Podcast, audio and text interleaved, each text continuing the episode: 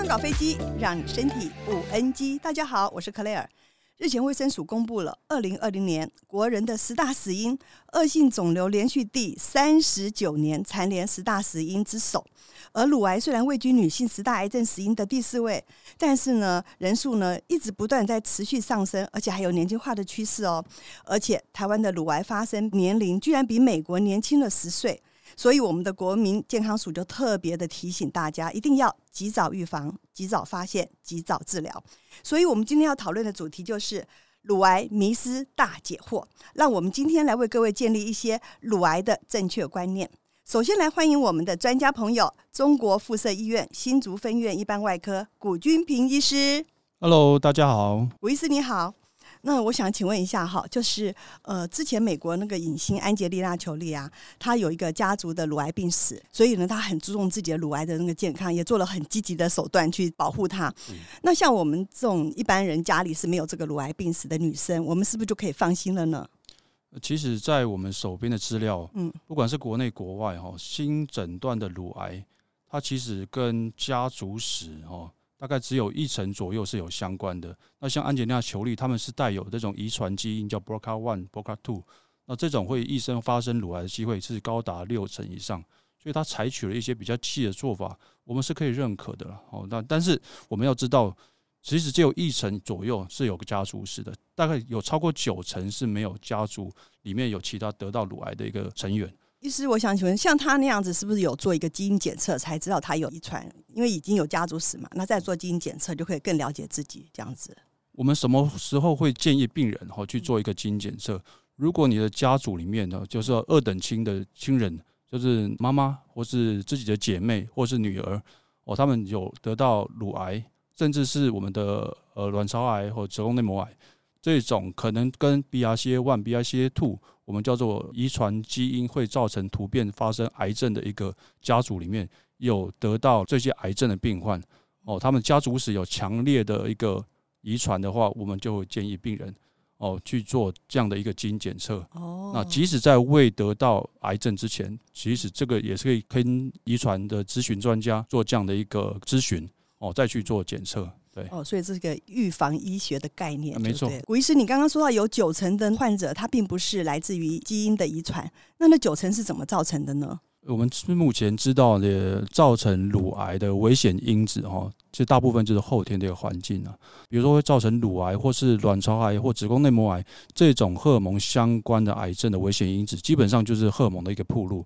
女性荷尔蒙铺路时间越久，她得到乳癌的机会就会比一般人来得高。那哪些人比较容易荷尔蒙暴露时间久？就是出经早，出经早就是可能小于十二岁，停经晚，女性超过五十五岁之后才停经，或者是没有生产过，或是超过三十岁哦才生产，或是没有哺乳过这样的妇女，她的一生呃女性荷尔蒙暴露时间就会比一般女性来得多，所以会造成乳癌发生的机会比较高。那再来呃不运动或是不适当的一个生活习惯、生活饮食，喜欢吃高热量、高油脂。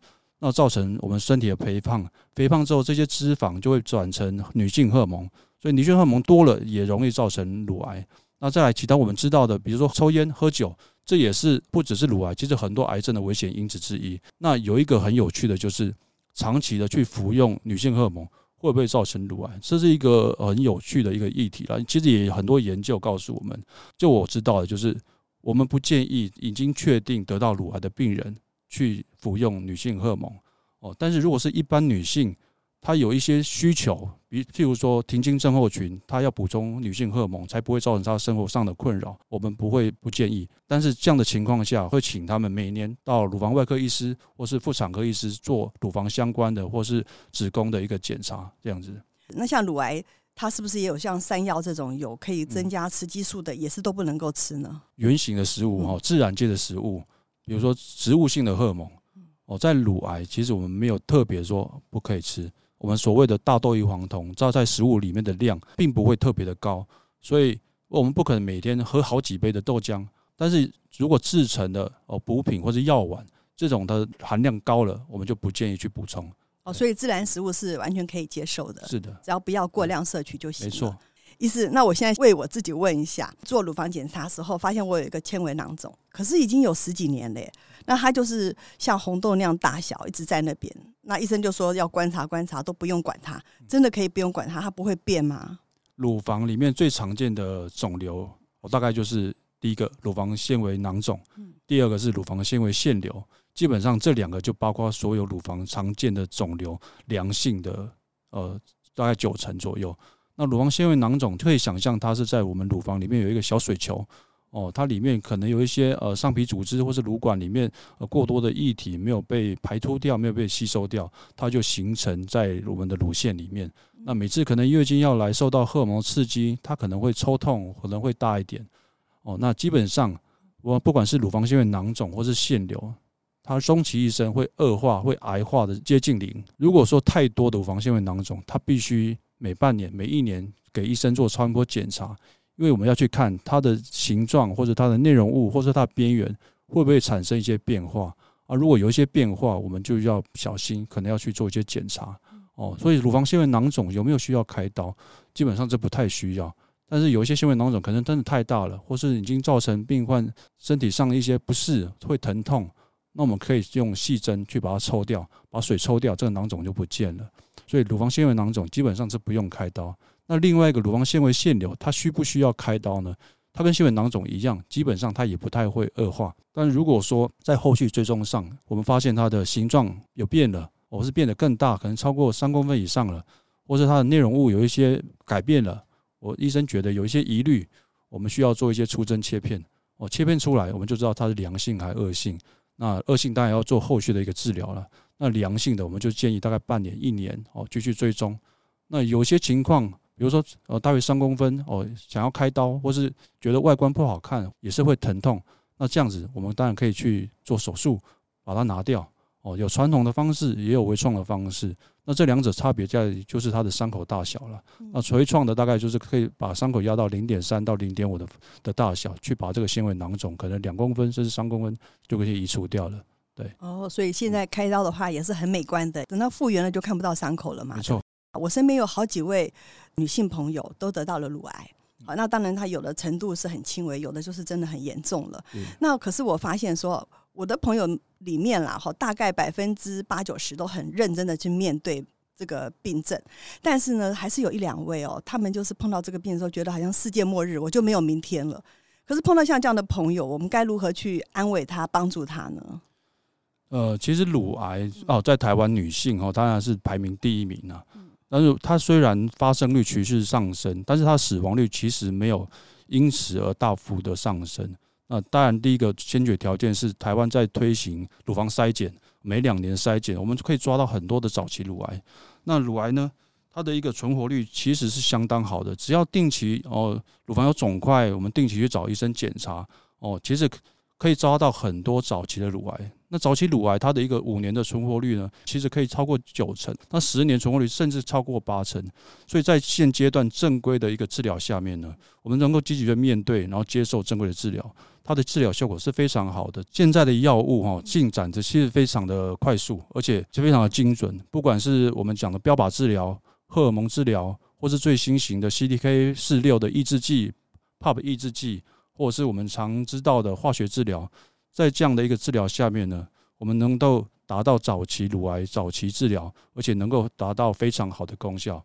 那在医师跟护理人员及家属支持下，我们可以把这种癌症治疗，把它当做慢性病治疗来处理。比如像是高血压、糖尿病，它并没有那么的可怕，所以我们是建议要积极的面对。像我刚刚说的那个朋友啊，发现的时候是第三期，然后是三阴性，才知道乳癌还分成不同种类，对不对？嗯、对，乳癌它当然有一些不同的分型哈，最常听到的叫做荷尔蒙阳性的乳癌，那也有叫做标靶阳性的乳癌。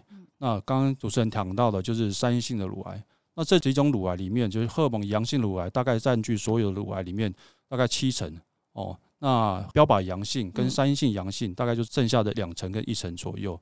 那在五年的预后里面来说呢，当然那个荷尔蒙阳性哦，它是比较好治疗，预后也是比较好的一个肿瘤。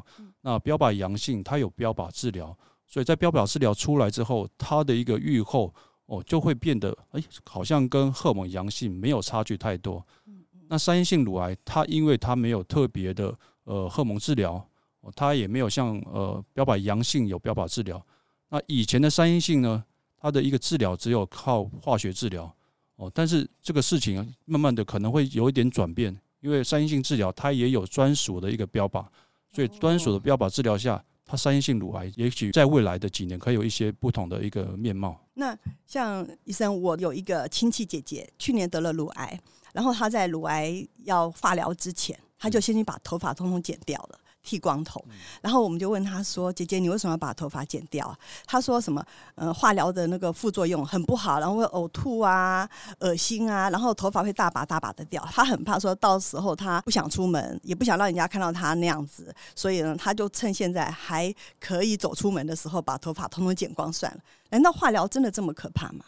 是我现在的一些病人哦，有一些病人就很可爱，就是他太太要去做治疗，啊，先生就先把头都剃光了。乳癌的治疗，化学治疗里面大概就分两个主流了哈，一个叫做小红梅，那第二个叫做紫杉醇。那它的一个副作用就是让大家闻风丧胆，哈，会有一些落发甚至落光、恶心呕吐哦，或是一些手足症，或是一些口角炎这些真正的副作用。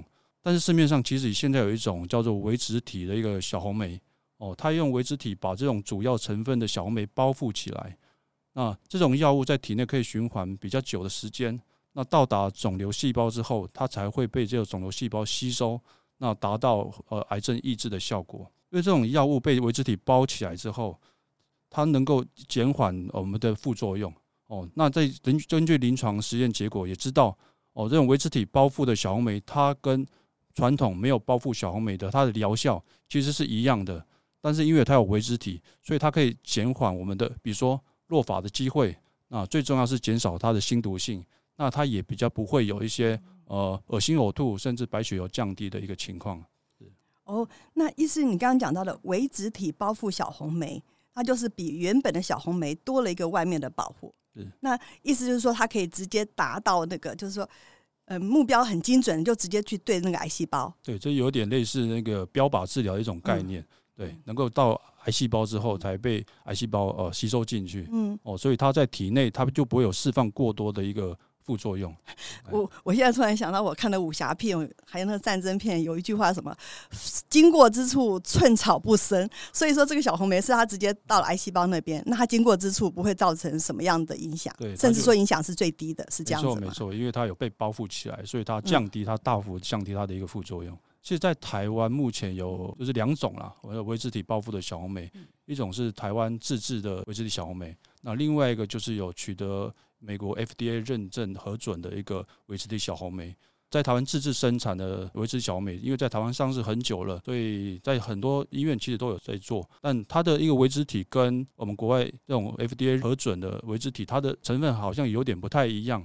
如果说呃医院能够有引进这种国外美国 FDA 认可的这种维持体小红莓，其实在我们临床在使用呃小红莓，不管是微植体小红莓，应该也是另外一个选择。嗯，那像这个小红莓是。自费的还是健保会给付？呃，健保有一个给付的条件，就是它，因为我们知道小红莓有一个让临床医师比较担心的，就是心毒性的问题。所以，如果是转移性乳癌，哦，我们作为一个心脏超音波，它有这种心衰竭的证据，我们是可以使用健保来给付哦这样的一个微植体小红梅。那如果说没有心脏疑虑的转移性乳癌，那可能就是要自费去使用，对。那一般保险会付吗？如果说我们有保保险的话，基本上我目前碰到的保险都有给付这样的药物。哦，一般来讲，我的那些女性朋友得到乳癌以后，他们都去挂那个什么乳房外科。我今天看到您是一般外科耶，是也看这个科吗？乳房吗？呃，乳房外科，我们在可能在医学中心，医师分科比较多，它就会分成呃消化外科或是乳房外科。那其实这个都是在一般外科的住院医师训练里面。都必须学习得的一个专科。那其实很多小医院哦，甚至没有特别独立出来的乳房外科，也都是经由一般外科能够去做乳房相关疾病的一个问诊、排检查，甚至手术及后续的治疗。哦，其实，在小医院里面，如一般外科也是可以做乳房的一个疾病处理。那现在很多医院陆陆续续都推出我们叫所谓的一站式的一个服务，就是病患来门诊，我们经由医生的问诊、触诊之后，我们可能在隔壁的诊间，或就直接排做一个乳房超音波。哦，超音波检查完，哦，医生就直接解释，哦，这个好像是良性的，所以这时候病患就能够立刻就松下一口气，原来这是良性的。有这么快可以知道结果啊？是，现在很多医院对乳房外科或一般外科都可以做到这样的一个服务。哦，那真是太好了。是。所以说，现在像这样子，您说一站式的服务的医院已经有很多间了。没错，所以甚至我们可也可以当场立刻做切片。嗯，哦，所以等到切片结果出来，病患只要等一个礼拜的时间，就能够得到结果了。哦，所以你看，社会进步，我们医院也跟着进步了。当然，今天非常谢谢中国附医新竹分院的一般外科古医师，然后让我们了解了原来乳癌现在有这么多先进的药物可以治疗，还有这么多不同的医疗院所都听到我们病患的心声，可以一站式的服务。所以，我们的听众朋友，如果您身体有问题，记得哦，一定要寻求专业医师的协助。喜欢我们，记得订阅、按赞、分享，并开启小铃铛。健康搞飞机，让你身体不 NG。我们下次见，拜拜，拜拜。